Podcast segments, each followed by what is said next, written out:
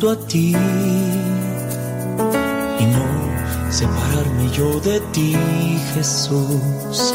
Quiero que ilumines mi corazón para llevar luz de ti a los demás. Quiero estar yo junto a ti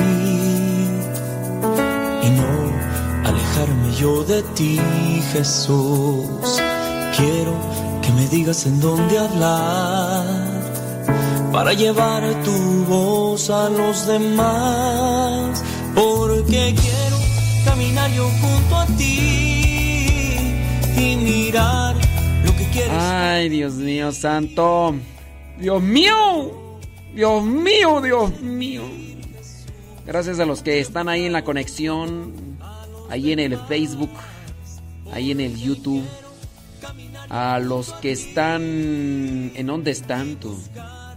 ¿En dónde estás, corazón? Ayer te encontré. Bueno, ya saben, por ahí nos pueden contactar por el Facebook o por el YouTube. Si le dan compartir, nosotros no nos enojamos, ¿eh? También pueden mandar sus mensajitos a través del Telegram. Oiga, me he estado dando cuenta que, que hay muchas personas que todavía utilizan el correo electrónico. Todavía utilizan el correo electrónico y, y bueno. Sí, no sé por qué. ¿Qué Nayib? Nayib, Nayib, Nayib, Nayib, Nayib. Sí. Bueno, pues vamos a entonces a dar el correo electrónico también para que nos manden sus mensajitos. ¿Cuál correo electrónico podemos dar? Este. Podemos dar este. Pues sí. Pues. Modesto Radio. Arroba gmail.com. Modesto Radio. Arroba gmail.com. Es el correo electrónico. Vamos a hacer un audio para que quede ahí. Y Tienes tu correo de Hotmail.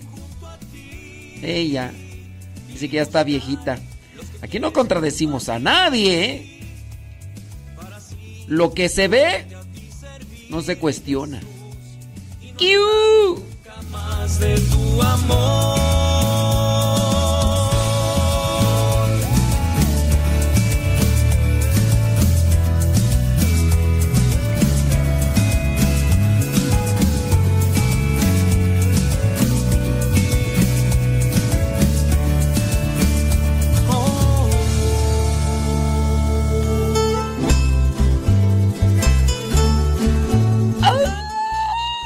Esa canción me llega.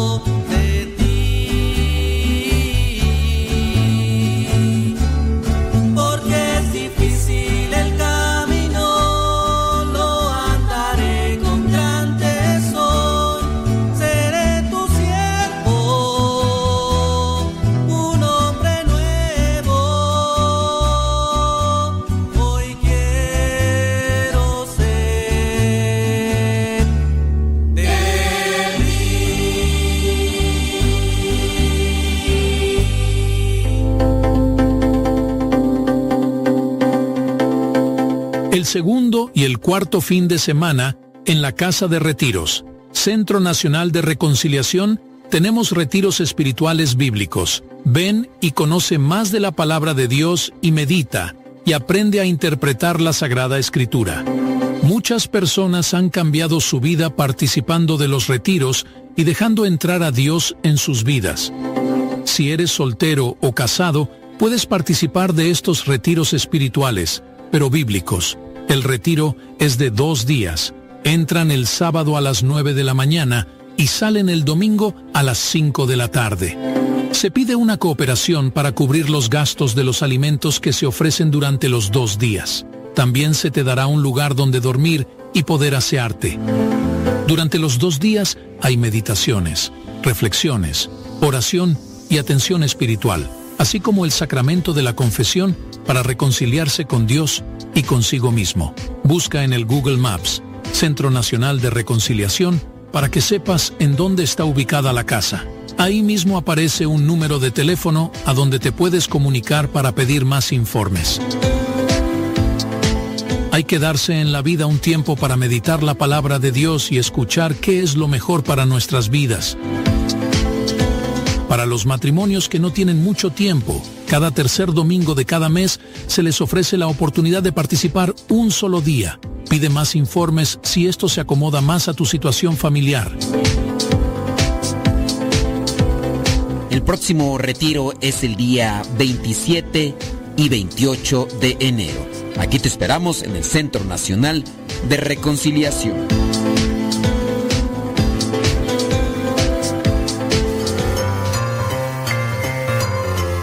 Estás listo para la trivia? Pon mucha atención, porque el día de hoy es una trivia litúrgica. La pregunta del día de hoy es la siguiente. ¿Cuál es considerada la oración perfecta en la iglesia? Acuérdate que ya hemos hecho otras trivias. La oración oficial, la oración por excelencia y el día de hoy toca la oración perfecta. ¿Cuál es considerada la oración perfecta en la iglesia? La liturgia de las horas, la Eucaristía o el Padre Nuestro. ¿Cuál es considerada la oración perfecta en la iglesia? La liturgia de las horas, la Eucaristía o el Padre Nuestro.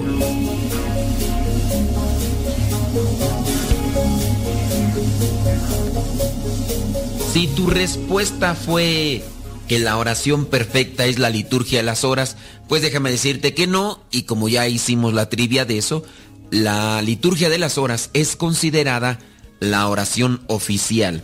Si tú dijiste que la oración perfecta era la Eucaristía, pues déjame decirte que no, la Eucaristía es la oración por excelencia.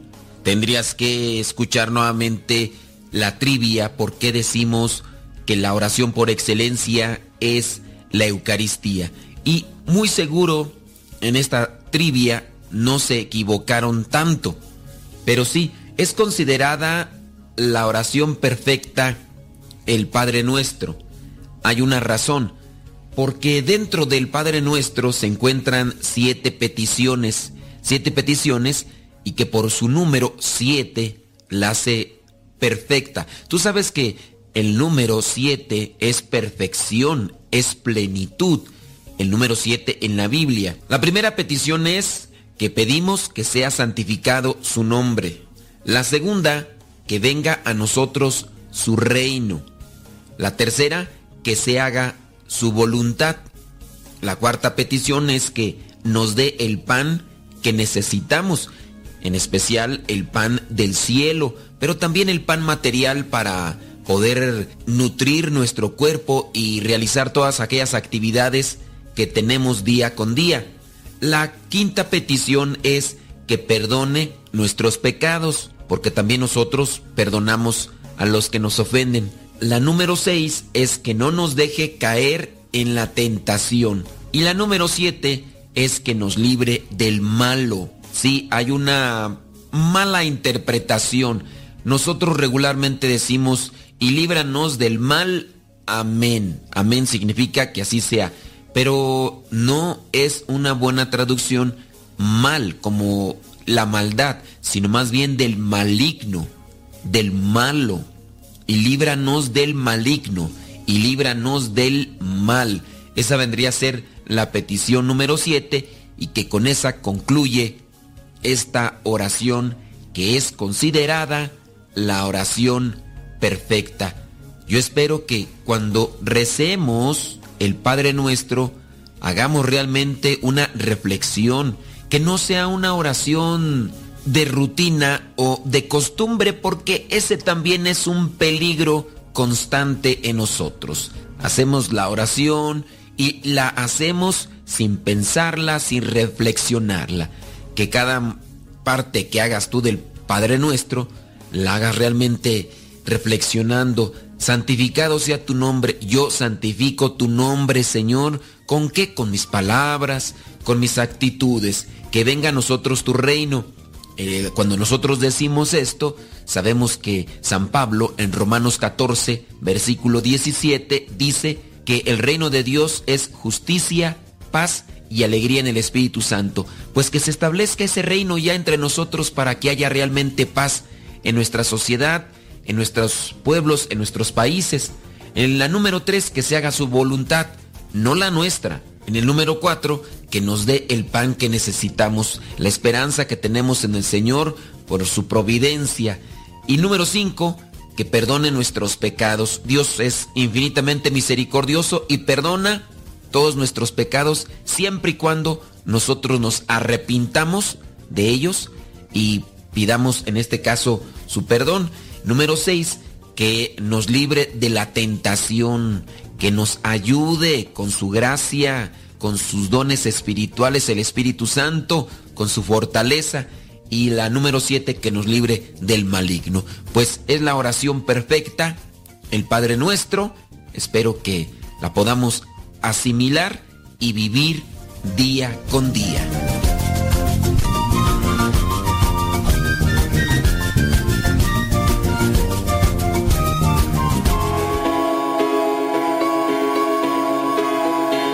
En un retiro espiritual te puedes encontrar con Dios y tu vida puede cambiar.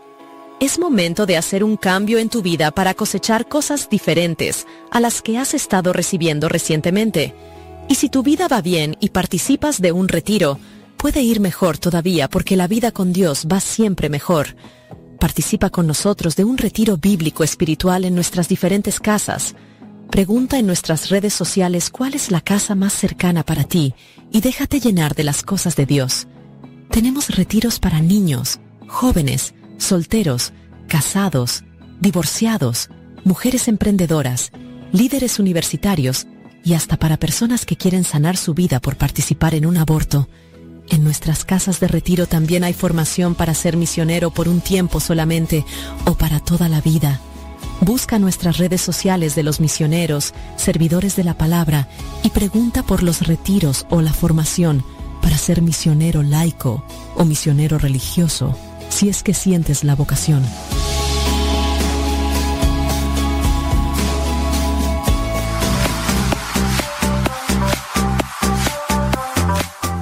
Un saludo para ti ahí donde estás. Un saludo para ti en donde sea. Gracias, muchas gracias. Te invitamos a compartir el programa, si es que te ayuda el programa a ti, pues también le puede ayudar a otra persona. Ahí donde te encuentras, súbale a la radio para que los demás también nos escuchen y también puedan encontrar eso que es bueno para ellos. Déjame ver por aquí, ¿tenemos preguntas? Sí, tenemos preguntas. Oye, por cierto, si tú también tienes una pregunta y nos la quieres hacer llegar, pues no te tardes, no te tardes, desde ya lánzala porque hay veces que me tardo un poquito en responder y hay veces que no las digo, pero como quiera, yo las voy a tener ahí presentes. Saludos, dice por aquí, mm, soy una, una joven coordinadora de un movimiento. Aquí nos dice cuál es el movimiento, ¿no? Dice, yo de, es un movimiento para matrimonios, un movimiento parroquial diocesano para matrimonios. Ya se imaginarán ustedes cuál es. Yo trato de transmitir a los jóvenes que Dios me puso en mis manos sus mensajes. Y hay un punto que pues el pasado fin de semana me confundió. Fíjese que fuimos a un encuentro a nivel nacional de los dirigentes de este movimiento. Y pues este encuentro a nivel nacional terminó con un baile. Y fue un baile con música secular, no religiosa, secular del mundo. Traía varios ritmos, pero con música que no dice un buen mensaje. Platicando con los jóvenes de otras diócesis, me decían que estaba bien, porque somos jóvenes. Yo les mencionaba que no, que el motivo, no, yo les mencionaba que no, que el ritmo no es malo, sino el mensaje, que hay mucha música católica de diferentes ritmos y con un mensaje diferente, y que es bailable. Pero padre, no me entendieron y me hicieron sentir como si estuviera loquita. Mi pregunta es, porque yo estoy confundida hacia esto, porque puede ser por lo que ellos me hicieron entender que a lo mejor yo estoy siendo exagerada. Mi pregunta es, ¿está bien que nosotros, como líderes cristianos, porque este fue un encuentro a nivel nacional de dirigentes de este grupo, está bien que nosotros cantemos porque no solamente fue bailar, sino también cantar. Está bien que adoptemos este tipo de música y mi pregunta aquí, ¿cómo les puedo hacer a entender a ellos, dirigentes, que este tipo de música no nos ayuda en nuestra formación? Gracias, Padre, sé que tiene muchas cosas que hacer y así se dio y así se dio el tiempo de leer este mensaje. Dios lo siga llenando de muchas, pero muchas bendiciones. Gracias. Espero su consejo. Bueno, entonces lo que entiendo, sí, este es un movimiento de, de para matrimonios. Pero dentro de este eh, movimiento hay eh, otro subgrupo que se enfoca a atender a los hijos jóvenes de este movimiento familiar. Ya casi se los estoy diciendo. No es que estigmaticemos, no es que etiquetemos y que digamos, ese es el grupo que está mal o... Por eso no digo los nombres, para que no se piense que estoy haciendo un señalamiento con relación a, los grupos, ¿verdad? Que pudiera ser que en este caso se piense eso. No. Aquí el cuestionamiento es, dirigentes de grupos de iglesia se reúnen y después, ya para finalizar, hacen un baile donde pues se ponen a bailar y a cantar música que no es de Dios. Entonces aquí la cuestión es, ¿es correcto o no es correcto? ¿Ayuda o no ayuda? Lo he dicho otras veces y incluso podríamos adaptarlo a una pregunta que recientemente contesté sobre esta cuestión, sobre esas cosas del mundo que a lo mejor no tienen nada de malo en sí. No, no tiene nada de malo en sí. Aunque sí, hay que, hay que ver, porque en la actualidad ya hay canciones con letras demasiado vulgares. Tan vulgares son estas canciones que no se pueden cantar en la radio convencional. La radio convencional, hablando de la frecuencia modulada, hablando de la amplitud modulada, se tiene que apegar a cierto tipo de reglamentos que todavía pues están vigentes. Son reglamentos con base a una moral. La televisión, en cierto modo, también se tiene, la televisión abierta se tiene que apegar, en cierto modo, a una ley o regla, o sí leyes que están apegadas en lo moral. Pero hablando de estas canciones, tienen contenidos de letra sugerentes en la sensualidad, en la sexualidad. Esto hace que se vaya abriendo una mentalidad hacia este tipo de propuestas.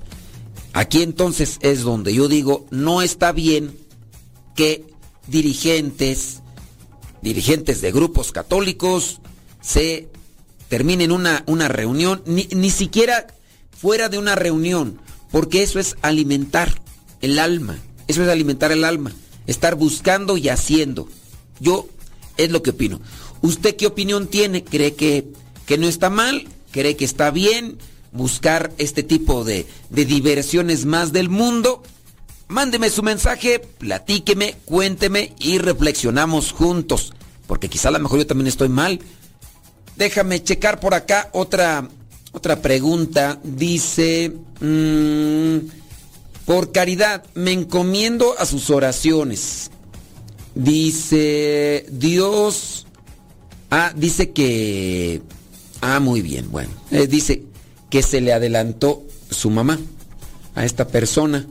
Y aquí me da el nombre de, de ella para que, que rece por, por su mamá, que pues se nos adelantó, pues esa es una cuestión natural. Dice, tengo 51 años de profesión en pedagogía y desarrollo humano, tocando puertas para insertarme en el mercado laboral que la providencia divina nos ampare en el mundo quienes vivimos situaciones difíciles. Saludos y gracias por leer mi mensaje. Bueno, aquí pensé que era pregunta, es más bien una cuestión de, de petición. Dice por acá una pregunta. Falté a misa porque estaba muy enferma y no me pude parar de la cama todo el día. Pero ya pude ir y comulgué. Mi pregunta es, ¿hice mal? ¿Cometí pecado porque no fui el domingo a misa cuando estaba enferma? Y después fui y ya comulgué. No. Cuando uno no puede participar de misa, sea por trabajo, sea por enfermedad, o sea por también una necesidad, no sé, un viaje. A mí me ha tocado, a mí me ha tocado estar a veces viajando en el día. Sí, yo, yo sé que muchas veces uno podría decir, no, pero no importa, hubiera celebrado ahí en el, en el aeropuerto. No, no se puede, hombre. Hay que buscar un lugar ya propio, digno, para poder celebrar la misa. Lo que uno puede hacer es ponerse en manos de Dios con oración, en mi caso, ¿no? Como, como sacerdote. Sí he sabido, por ejemplo, de un padre, un sacerdote que llegaba a veces a las 3 de la mañana y a esa hora iba a celebrar misa. Digo, eh, pues, eh, es, es, su es su opción, ¿no? Pero yo digo, pues bueno, uno va en manos de Dios, uno yo voy rezando, voy pensando en Dios, voy con la Biblia, voy y sí, o sea, son, son cosas. Pero en el caso de ustedes, criaturas, ustedes dicen, falté a misa, estaba enferma, tuve que salir de viaje, tuve que atender a un enfermo todo el día, no podíamos dejarle una dos horas, porque era una situación difícil, grave. Ahorita me viene a la mente este, una señora que... Pero son ocho hermanos, en todos los ocho hermanos ahí están turnándose uno a otro. A menos de que exista pues que no no haya unidad y que no quieran ayudarse, ahí es otra cosa, ¿verdad? Y ahí sí, entonces, pero hay que buscar la manera, hay que buscar la manera. En su caso, enfermedad, trabajo, alguna cuestión de necesidad, salida o atención a, a los hijos, a un enfermo y no se puede participar, pues no, no se comete pecado. El pecado es cuando tú puedes y le dices a Dios, hoy no, yo hoy no quiero no quiero estar contigo. Y, listo. Dice por acá otra pregunta. Fíjese que nos han invitado a orar a un hogar porque se murió un niño recién nacido. Y la persona que nos invitó también nos dijo que ella sabe que en esa casa tienen a la Satán muerte en un cuarto, en esa casa. Nuestra pregunta es, ¿hacemos bien si vamos o mejor no vamos? Gracias, espero su respuesta. Miren, con relación a esto, quizá igual ustedes no lo saben, si lo saben, no sé. Cuando se muere un niño, no se hace oración por los niños, entendiendo el niño que tiene un alma pura, entendiendo el niño que incluso eh, estaba sin bautizar. La iglesia ya ha discernido sobre este aspecto y nos da a conocer que la misericordia de Dios es muy grande. Si el niño no está bautizado, no hay cohete. o sea, el niño, ¿qué culpa tiene? Los papás, que a lo mejor no quisieron bautizarlo. Si es un niño recién nacido y no se alcanzó a bautizar, hay veces que se puede dar el bautismo de emergencia, como en mi caso. Yo nazco a las 4 de la mañana, eh, nací con una cabeza muy grande y el doctor ahí estaba jale y jale. Y luego pues soy el primero, pues también mi mamá primeriza y, y sácatelas cuando me van ahí así, jalando así que... ¡Ay, Dios mío santo! y se desprendió aquí la cosa aquí de la cabeza y eso demás. Y entonces, pues tuvieron ahí que coser rápido, ahí hacer una cirugía y todo, pero pues como quedé ahí todo medio descuadrilado de esa parte, los doctores dijeron que chiras pelas, que el muchachito ya no iba ahí. Dijo, aquí el Chucky ya no, ya no tiene posibilidades de vida. Nací a las 4 y en la mañana ya 10, 11 de la mañana, ya me estaban bautizando. Fue un bautismo de emergencia. Se realizó el bautizo. Eh, acuérdense que bautizo es la acción, bautismo es el sacramento.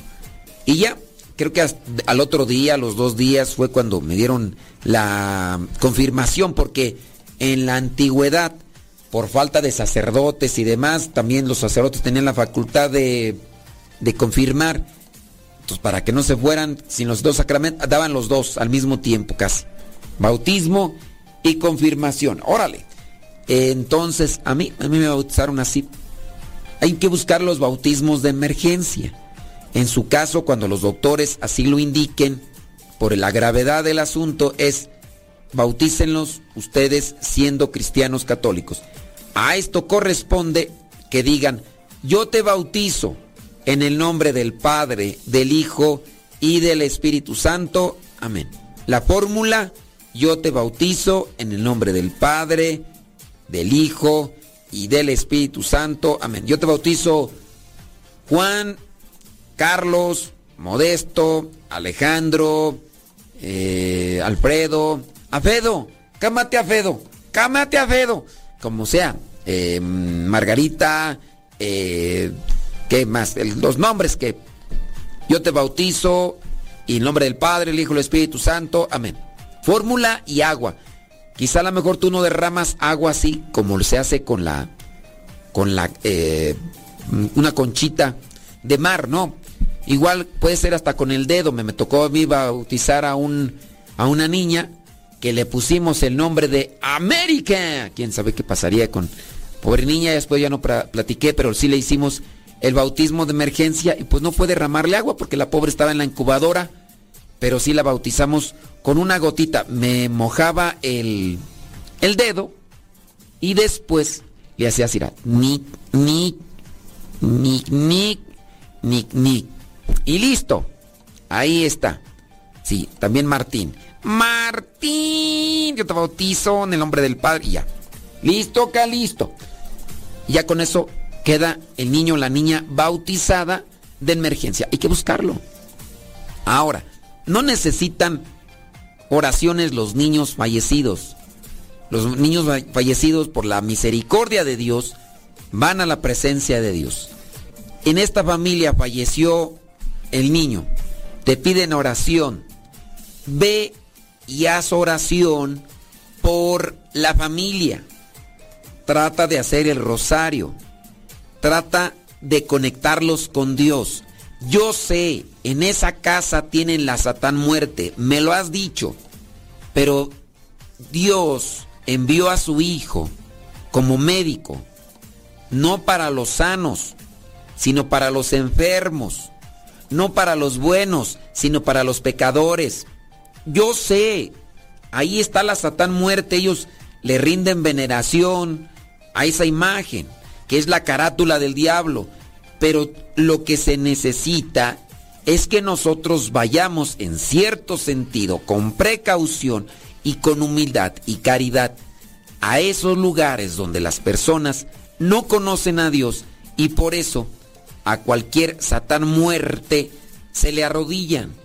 Vayan, conecten con ellos, muéstrenle el camino de misericordia, de amor, de paz. Muéstrenle el camino de la gracia. Traten de conectar con ellos, después los invitan a la evangelización para que el sendero que están tomando se ilumine y vayan a la verdad. Eso vendría a ser mi recomendación. Vamos a ver acá otra preguntita que nos están haciendo. Mm, dice, una pregunta. ¿La autocomplacencia o masturbación es pecado? Sí, sí es pecado. Tanto de una forma o de otra. Tú ya sabes, tú ya sabes, pues, ¿para qué te haces el santo?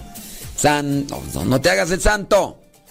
Sí, porque hay veces que dicen, es que, pues, este, pues que pusieron ahí a la pareja, que hicieran eso. Pues, igual, o sea, al final de cuentas es el acto.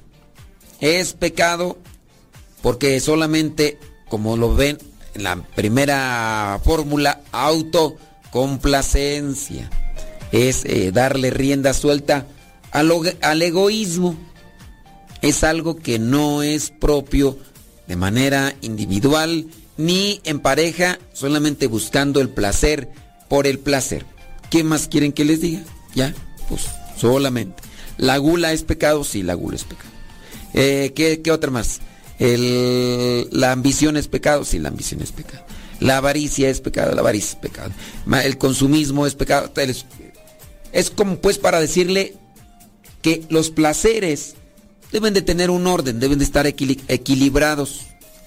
Los placeres deben tener un orden, hablando del placer que produce el, ahí, ¿verdad? El chucu chucu, dependiendo cómo, con quién y cuándo. Aquí en este caso es casado, es dentro de la unión matrimonial, lo que es el regalo para los matrimonios, el placer del chucu chucu ya forma independiente o en pareja, porque a veces se puede buscar así, es pecado. ¿Necesitan más explicación? Creo que no. Creo que no. Déjame ver por acá si alguien me hizo una pregunta. Dice, más o menos, más o menos, ¿eh? Pues ahí, ahí estamos. Ay, Dios mío santo, dice, ya, ya, eh, ahí voy, ahí voy, ahí voy. Vámonos con otra pregunta. ¿Qué hacer cuando uno está sirviendo a la parroquia y los hijos a veces no... Ah, tengo, tengo la pregunta. Tengo la pregunta. El, eh, una, una persona dice que son dirigentes de grupos parroquiales enfocándose a los jóvenes. Y entonces tuvieron una un retiro, una semana de retiro, donde analizaron aspectos generales de este movimiento. Para finalizar el retiro, se pusieron a bailar y a cantar música secular en diferentes ritmos. Hicieron un baile, hicieron un baile. La persona que escribe dice que les dijo a los, porque eran coordinadores a nivel nacional, les dijo, no está bien eso, muchachos. ¿Cómo así? No, que no se haga, por favor. Y ellos dijeron, estás medio lurias, hombre, pues eso qué de malo tiene. Pero dice que las canciones pues tenían letras de todo tipo. Y por la letra pues es donde ella dice, está mal, está mala esta situación. Entonces, la pregunta aquí es, ¿ustedes qué opinión tienen a este tipo de vinculaciones, a este tipo de vinculaciones con lo secular dentro de aspectos de, de formación cristiana. Estás terminando un retiro donde analizas la formación cristiana y te pones a bailar música secular de diferentes géneros, llámese, porque los géneros, les decía, las canciones, las canciones están, pues ya en cierto modo ya, ya son, son canciones eh, muy sensuales, ¿no? ¿Cómo se podría decir? Muy... Ah, aquí va el término. Son canciones muy pansexualizadas. Son canciones pansexualizadas. Ese es el término. Son canciones pansexualizadas. La palabra pan en griego significa todo. Sexualizada, pues que va con relación a lo sexual. Las canciones, casi en su mayoría, que están siendo famosas, hablando en español, son pansexualizadas. Hablan de la mujer como un objeto o, en su caso, como también ha sido en México, hablan de cuestiones de drogadicción, exaltar a los fulanos que se están vinculados con el crimen organizado. ¿Y cómo va a estar bien que pongas como un héroe a alguien que, que está haciendo daño a la sociedad con la venta de este tipo de, de, de sustancias? Pues no. Las canciones, muchas canciones de las... No sé en inglés porque sí lo entiendo, pero no a su perfección no sé en inglés, pero en, español muchas canciones que tienen éxito son pansexualizadas, es decir, que la mezclan con mucho contenido sexual. No está bien, no está bien. No sé tú qué opines, pero no es correcto que, que se estén haciendo ese tipo de... además, como cierre de... Imagínate, vas a un retiro espiritual, pongámoslo modo extremo, vas a un retiro y entonces, en ese retiro, tú eh, tienes un, cierto tipo de encuentro con Dios, de manera, mm, tienes una actitud, tienes un comportamiento sacrificado, mortificado, en silencio, y terminas con unas canciones seculares que te llevan prácticamente al desenfreno. Cuando a nosotros nos gustan canciones hablando del mundo, nosotros nos podemos estaciar, incluso nos deformamos. ¿Cuántas veces no te ha tocado ir a un baile? Ahora le llaman conciertos, ya los bailes ya casi no. Antes íbamos a los bailes porque íbamos a bailar. Hoy ya casi no. Se van a conciertos donde meten a miles y miles de personas, pero es que no se muevan. Y como son miles de personas tienen que estar todas sentaditas en un solo lugar. Y si bailan que sea solamente en su lugar. Y antes eso no era. Digo podrá ser que haya ese tipo de bailes todavía pero muchos de lo que ahora se hace son ese tipo de cosas. Bueno eh, en hablando de, de esta cuestión hay una deformación. Tú vas a esos a esos conciertos o bailes y qué es lo que pasa que en esos conciertos y bailes comienzas a cantar y después te deformas, no te das cuenta y ahí estás a grito abierto echándole tu ronco pecho y si te graban eres otro, eres otra y ahí estás cantando esas canciones. No importa que pudieran ser canciones que no tienen una letra que podría ser eh, perjudicial dentro de una conciencia. No importa. Pero uno se transforma. Uno entra modo tranquilo, sigiloso. Y después, ahí entonces, comienza la canción, te conectas con ella, te desconectas de donde estás y empiezas a cantar a todo pulmón como si estuvieras en el interior de tu cuarto donde a veces podría ser que hagas tú eso, pero hoy esa música y ese ambiente te desconectó. Son de ese tipo de situaciones pues que nos llevan a deformarnos. Por eso hay que tener en parte ese tipo de cuidado.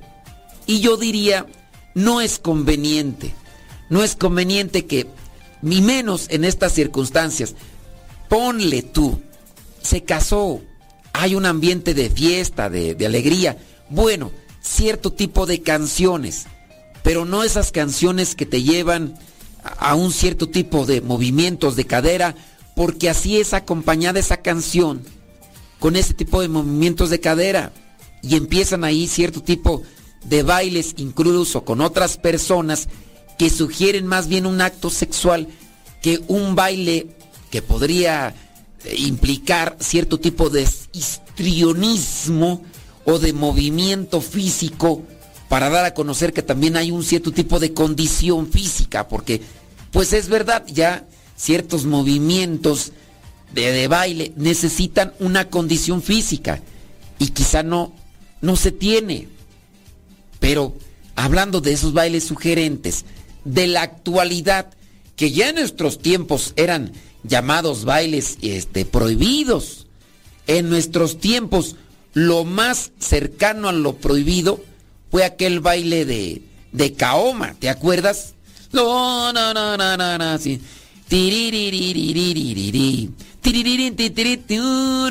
Llorando la vi, lara y lara, lara, lara, la. Llorando la vi, y la. Y esas, esos bailes eran no, ahorita esos. Esos bailes son, son para niños. Y ahí está la gente bailándola. En sugerencia a cómo le hacen los perritos cuando se están apareando. Y entonces de ahí sale incluso la forma descriptiva de llamarle a esos bailes perreo.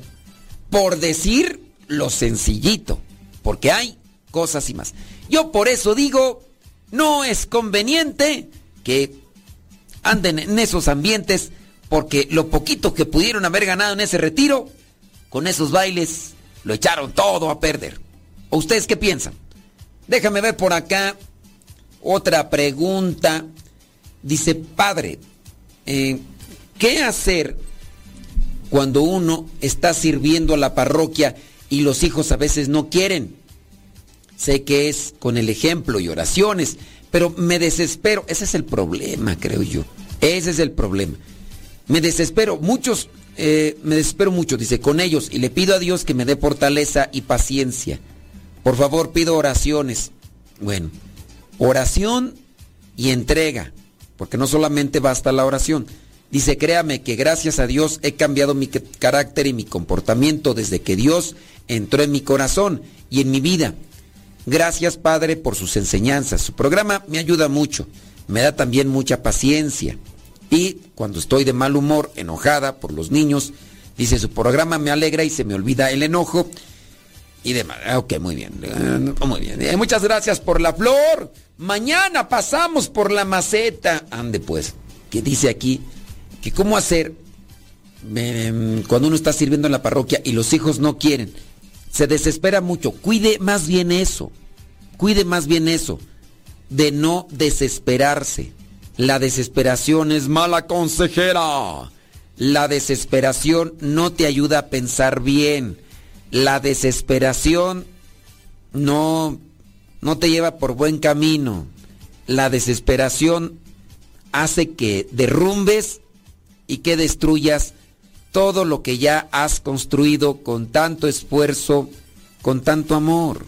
Sí, yo sé, porque tú que quisieras que con un chasquido de dedos como el de Thanos soy inevitable. Con ese se convierte. Pues no, no se van a convertir. Con un chasquido de dedos. Y no quiero decir con esto que, Dios no puede. Y no quiero decir con esto que, Dios mm, no tiene la fuerza. No, sí. Pero hay cosas que hay que esperar. No te desesperes, esperes. Quizá a lo mejor tu paciencia, tu amor, hasta el momento no ves fruto, pero ya vendrá caridad, comprensión, paciencia. Sí, yo sé, yo sé. Es complicado y es difícil porque a lo mejor todos los días estás lidiando con eso. Pero pues hay que buscar la paciencia, pues tengo que decirlo yo, aunque no esté en la misma condición. Tengo que asimilarlo yo para que cuando me toque, espero que no, ¿verdad? Pero me toque entrar en la impaciencia, entonces yo no me desespere, yo no me traume, yo no me encolerice, yo no me salga, no, hay que buscar, hay que buscar la, la paciencia, hay que pedirla, hay que trabajarla. Pues sigue haciendo lo que has estado haciendo. Ahora, yo solamente te diría, agrégale un poquito de amor, de alegría. Pídele a Dios, sí, paciencia, pero sobre todo sabiduría. Hay algo por ahí que, que podrías aplicar. Yo sé en tu desesperación, pero no sé, ya dígame por no. Ya quiero salir de esto. Ya quiero, ya no aguanto más. Pues, no sé, este, ¿sabes? Un remedio a lo mejor podría ser que metas tu cabeza en agua. Sí, mete tu cabeza en agua y espérate ahí tres minutos. Ahí vas a tener otra angustia, otra preocupación, oxígeno. Y por lo menos en ese ratito se te va a olvidar el problema. No, no, no aguante los tres minutos. Ahí vas a enfocar, vas a enfocarte en otra situación. Te pongo un ejemplo con relación a algo muy insignificante y si tú quieres hasta superficial.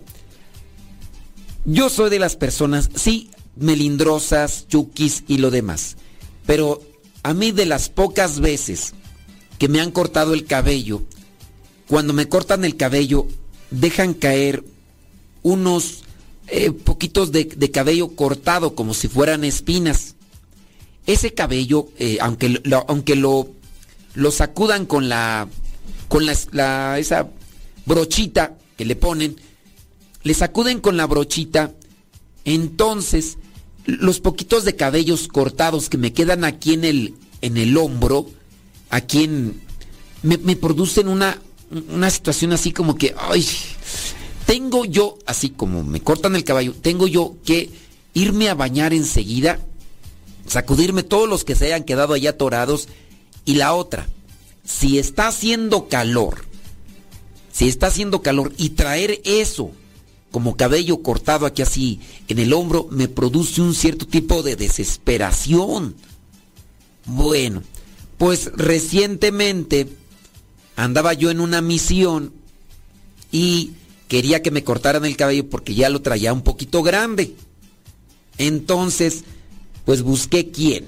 Me dijeron, no, te van a cobrar que mucha cantidad de dinero a lo que yo no quiero pagar. Porque digo, esa es una exageración. Digo, una, yo no quiero que me estilicen mi cabello. A mí córtamelo. Yo no quiero que me lo estilices como lo están haciendo regularmente ya también con los hombres. Se tardan más de una hora en estarles allí estilizándole, metiéndole diferentes navajas y rastrillos. Yo no quiero eso. Si los demás quieren eso, está bien. Está bien, ándeles, pues. Yo no quiero eso. Yo por eso no quiero pagar una cantidad de dinero para decirles solamente, ¿sabes qué? Entonces me dijeron, ¿sabes qué? vas a ir con un señorito. Tú ya sabes, tú ya sabes. Nada más que cobra tanta cantidad de dinero. Y dije, no, eso es mucho. Con eso que me cobre el señorito, no, yo pago tres veces a donde quiero ir regularmente lo que me. Y si no le pido a un hermano de formación o a un seminarista, a uno de los padres, que medio saben cortar, porque yo no lo quiero estilizado, y nada más córteme las greñas. Bueno, ya fui. Fui a este lugar, a estos y ya. Pues dije, ya con tal de que me lo corte el señorito. Lo bueno que estaba cerrado. Andaba en una mis andaba en la misión, andaba entre las misas, fui a un lugar, tenía mucha gente ahí. Estaba, estaba haciéndole corte estilizado a niños que iban a entrar a la escuela. Y ahí los tienes, cambiándole navaja, rasurándole. Más de 40 minutos y yo cuando llegué ya tenía rato cortándose el cabello y le pregunté, ¿cuánto rato más te tardas en el niño? Media hora más dije, sácate a volar. Pero yo como estaba dije, al rato regreso. Cuando regresé, estaba igual con otra persona y le digo, ¿cuántos más te hacen falta? Me faltan cuatro. Dije, no, pues, ¿cuánto? Dije, pero me toca hasta que, hasta que me toque. dice, sí, porque ya se fue. Llegué con un otro, otro barbero ahí, barbero, no, no señorito, estilista, no. Llegué con otro barbero y le dije, ¿Cómo andamos? Dice. Pues aquí me voy a tardar todavía unos 15, 20 minutos más. ya lo tenían al morrillo cortado, pero ahí están haciéndole cortes ahí que rasurados y no sé qué. Le dije, oye, ¿no hay más quien corte? Sí, mi hermano. Le fueron a avisar a su hermano y no estaba. Me dice, solamente que se espere 15 minutos. Ya me cortaron el cabello para no hacerte largo el cuento. Me cortaron el cabello y me, me quedó esos pelitos aquí así. ¡Ay! No. Cuando me los cortaron ahí los traía. Pero yo traía la urgencia. Tenía que celebrar misa enseguida. Pues ya como quiera me sacudí. Ahí no me pude bañar inmediatamente. Me quedó que me tocaba la misa enseguida. Después otra misa. Después otras actividades. Estaba el calor, como no me gusta. Pero sabes qué? Aquí la cuestión estuvo en que me enfoqué en cuestiones que me correspondían. La misa. Me enfoqué en las actividades y no le puse atención a esto que traía de incomodidad en el hombro, en el cuello. Ni tampoco le puse atención al calorcito fastidioso que tenía. Y ya no me desesperé. Creo yo, y con base a esa experiencia, que a nosotros nos hace cambiar, nos hace bien cambiar de enfoque. Hay que buscar enfocarnos en aquello otro para no dejar que la molestia del momento me lleve a la desesperación. Así que yo ahí te lo dejo. Si tus hijos te desesperan porque no cambian, enfócate en otras cosas y a ver cómo camina el asunto dependiendo el enfoque que hagas.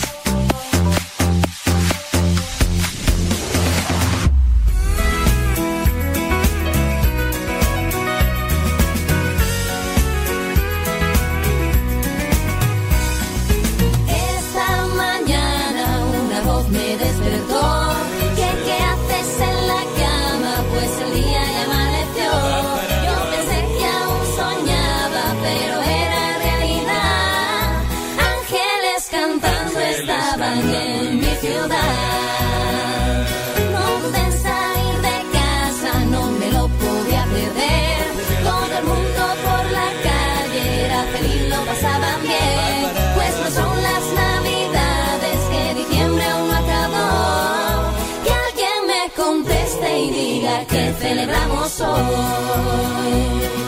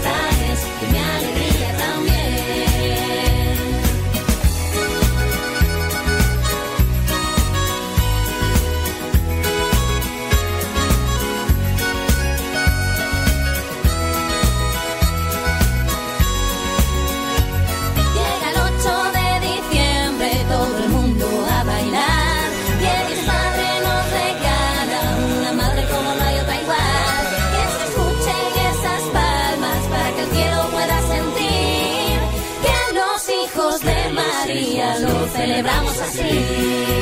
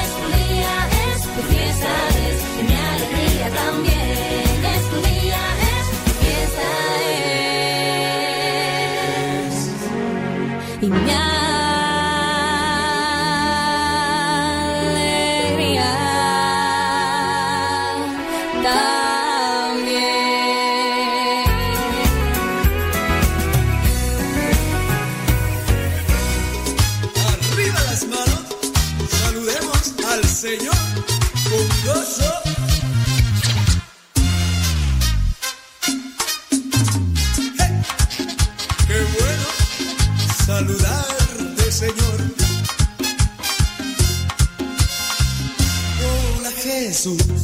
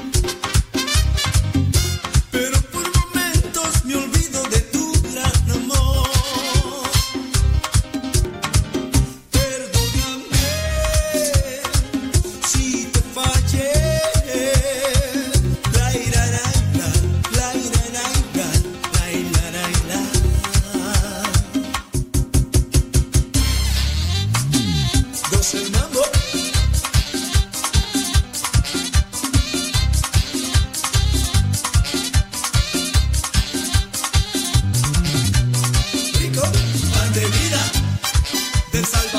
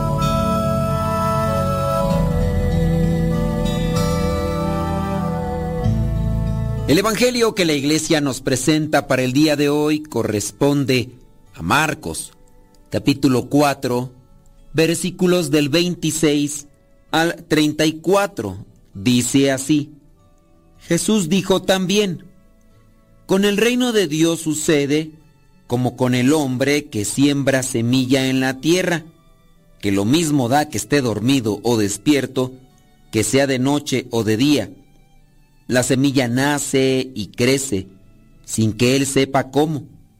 Y es que la tierra produce por sí misma, primero el tallo, luego la espiga y más tarde los granos que llenan la espiga.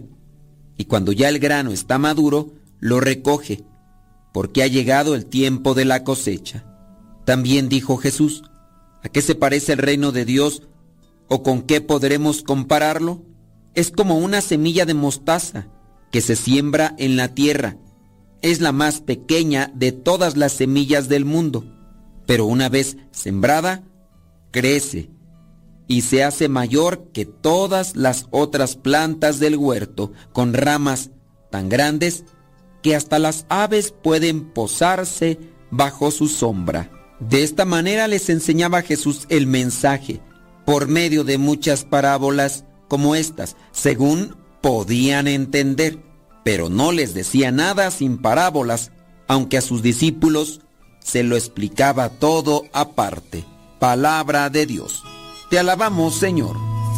Señor Jesucristo, nuestro divino Salvador, gracias te damos por tu infinito amor. Escuchamos en la palabra, te recibimos y adoramos en la Eucaristía, te servimos en los hermanos.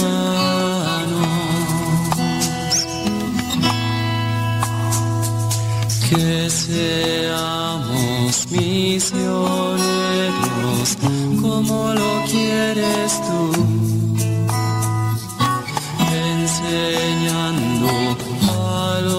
Oh,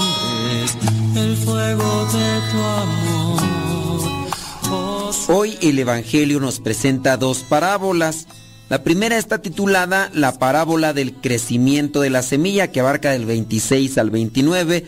La segunda parábola es de la semilla de mostaza y está del versículo 30 al 32. Y ya después en el versículo 33 al 34 nos habla de cómo Jesús utilizaba las parábolas y que no enseñaba nada sin parábolas, aunque a sus discípulos se lo explicaba todo, dice, aparte. Enseñar con parábolas y metáforas tiene sus riesgos, porque podemos entender diferentes cosas con lo que es esta recreación de hechos, de acontecimientos que pueden ser muy cercanos a nosotros porque en eso trabajamos, en eso nos desenvolvemos día con día y a partir de lo ordinario entendemos lo extraordinario.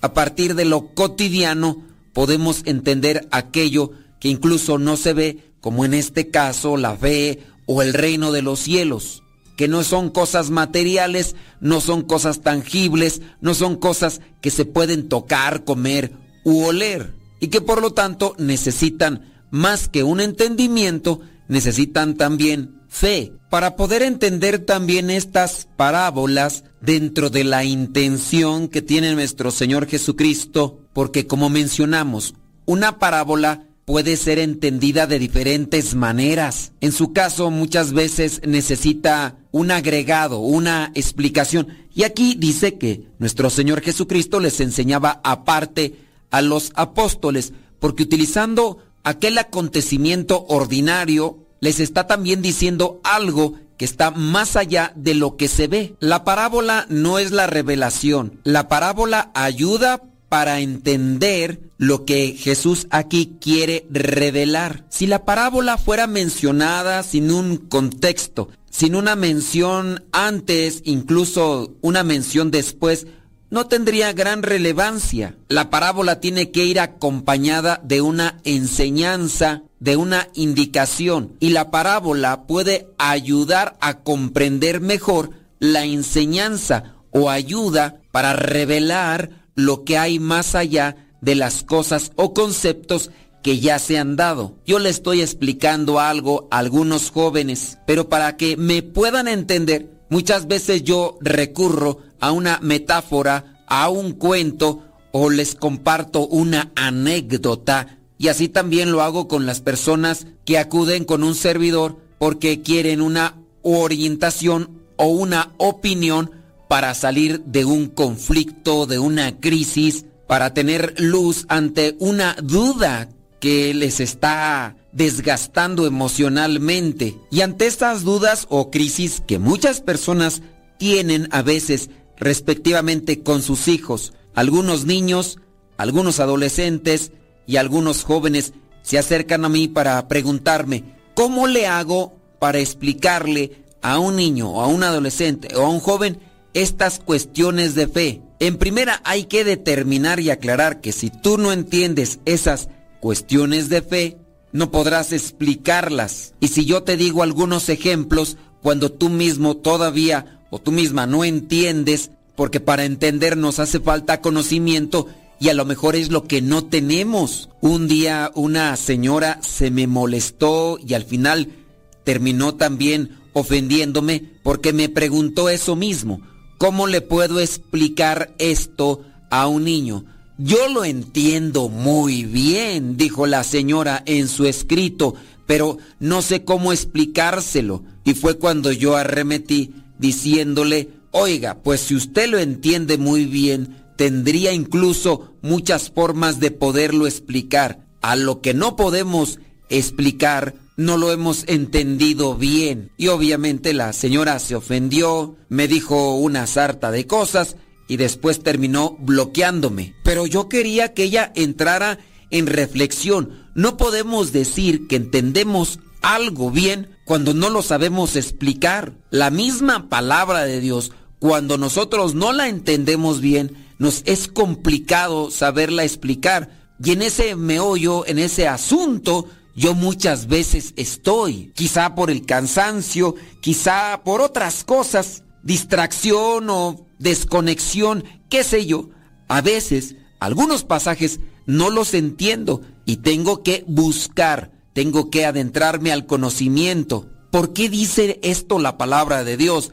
Leo un antes o leo después o me voy a explicaciones bíblicas para entender y después también compartírselos a ustedes. Algunas veces yo considero que lo expliqué bien, pero puede ser también que a ustedes no les haya quedado muy claro que digamos. Dice en el versículo 33 del Evangelio de hoy, Jesús les enseñaba por medio de muchas parábolas según podían entender. No todos entenderán la parábola, la entenderán quien tengan conexión con aquello de lo que habla y también si viene un agregado de lo que quiere decir con aquella parábola. Hoy estas parábolas que se nos presentan, la primera habla del crecimiento de la semilla y dice en el versículo 26 con lo que inicia que el reino de Dios sucede como cuando un hombre siembra la semilla o una semilla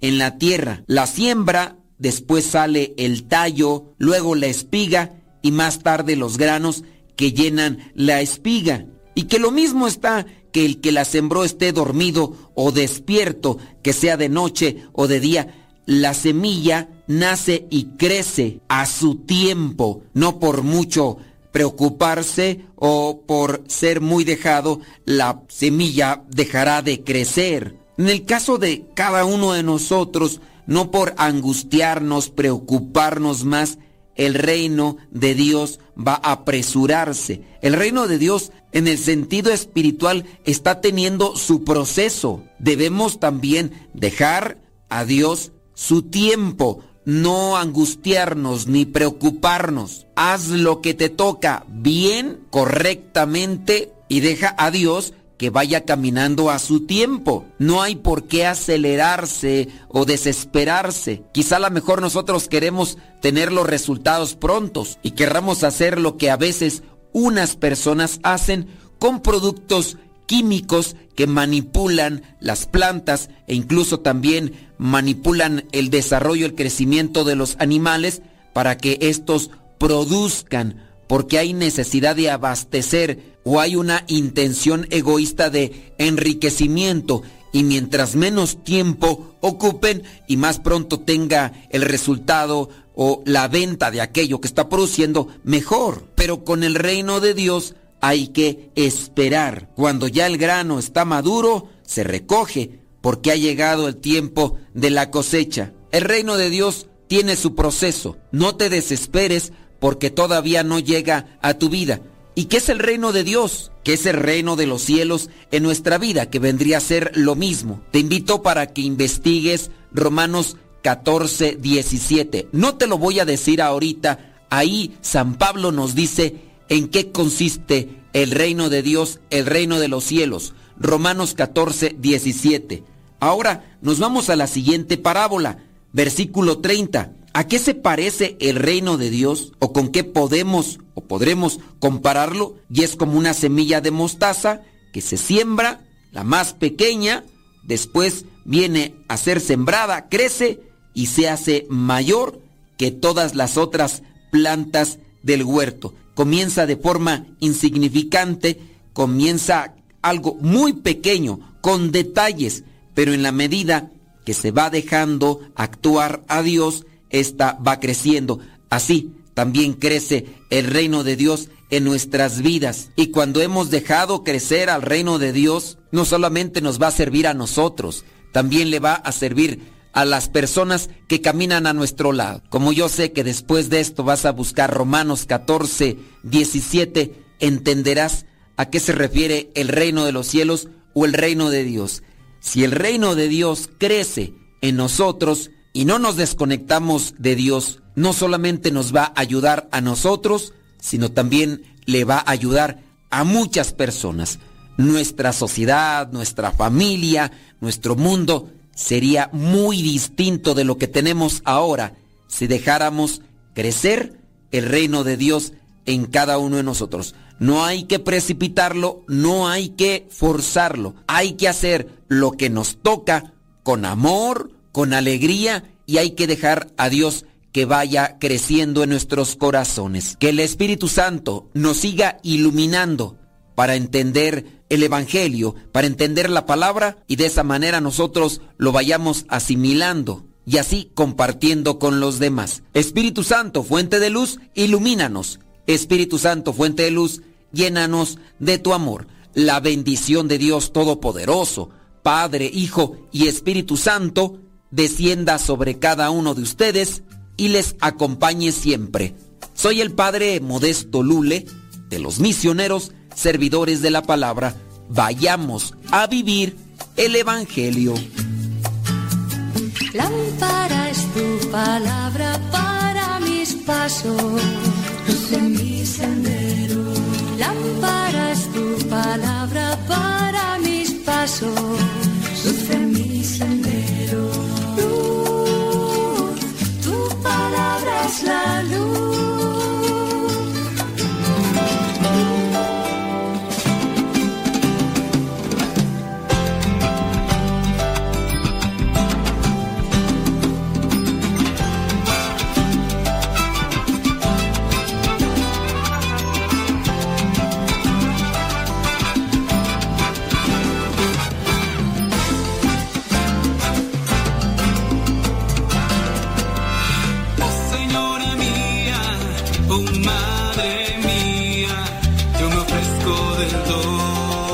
Que pasen buena noche. Vámonos a rezar las completas.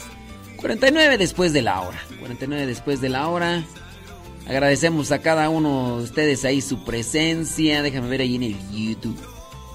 Está Rocío Luna García, la prima Lupis.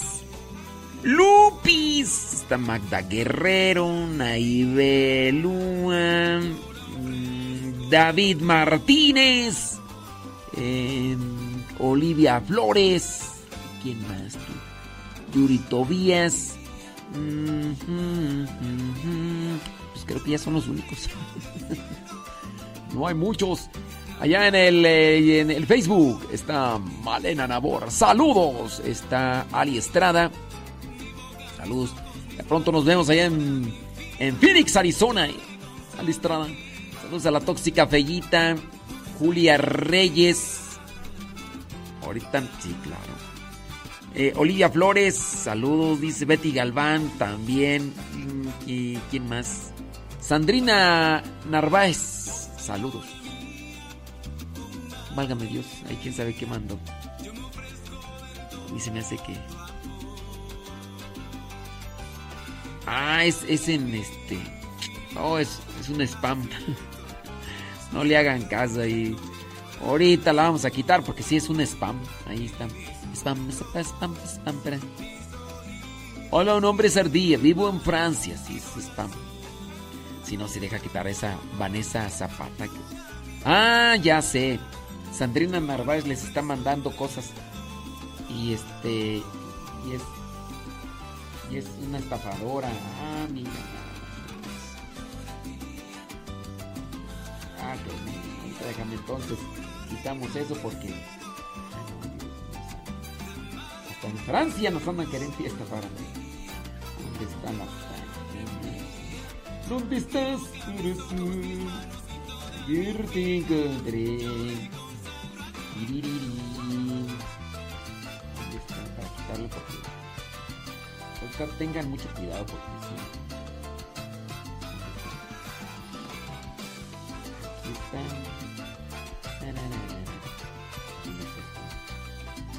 Sandrina,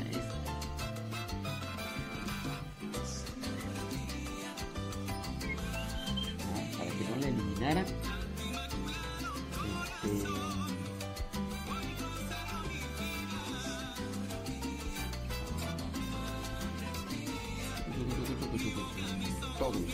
Ahorita la vamos a quitar a esta. Sandrina. Sandrina, no, no seas sangrona. Bueno, de todas maneras ni, nos escucha, ¿verdad? Porque es francesa. Ahorita la quito. Que pasen buena noche. Bueno, no, no voy a cortar, porque si corto ya después no puedo eliminar los mensajes. Déjame eliminar los mensajes y ya después.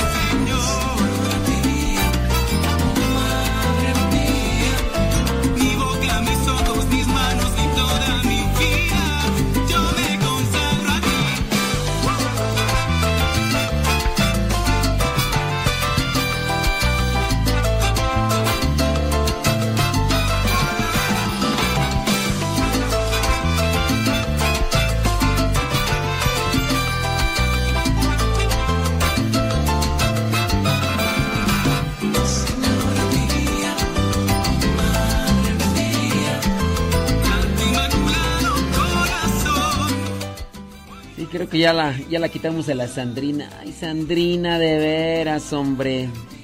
Qué bárbara. Eh, En francés y todo el rollo ahí. Que... Pero ya, ya la quitamos. Bueno, muchísimas gracias. Vamos a, vamos a poner dos cancioncitas a ver si no se nos. Se nos alborota la dopamina y después no nos queremos dormir porque.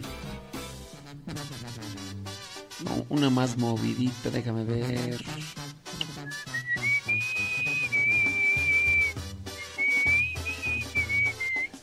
Mm, 55 después de la hora. Y de regreso otra vez.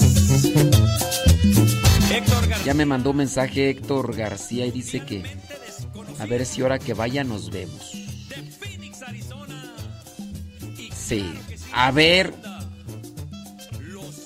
A ver. Yo creo que sí. Por lo menos dice que para conocernos. Pues a ver. Todos los enamorados de Cristo. Di- di- dice, dice Nayibé que no quiere banda. Ahora sí.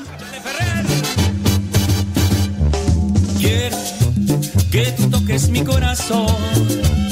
Revísteme gracias, Señor Jesús. Quiero ser cargado por ti, Señor, y me lleves al camino de la salvación, porque sí, tu amor no sé vivir, Jesús, porque sí.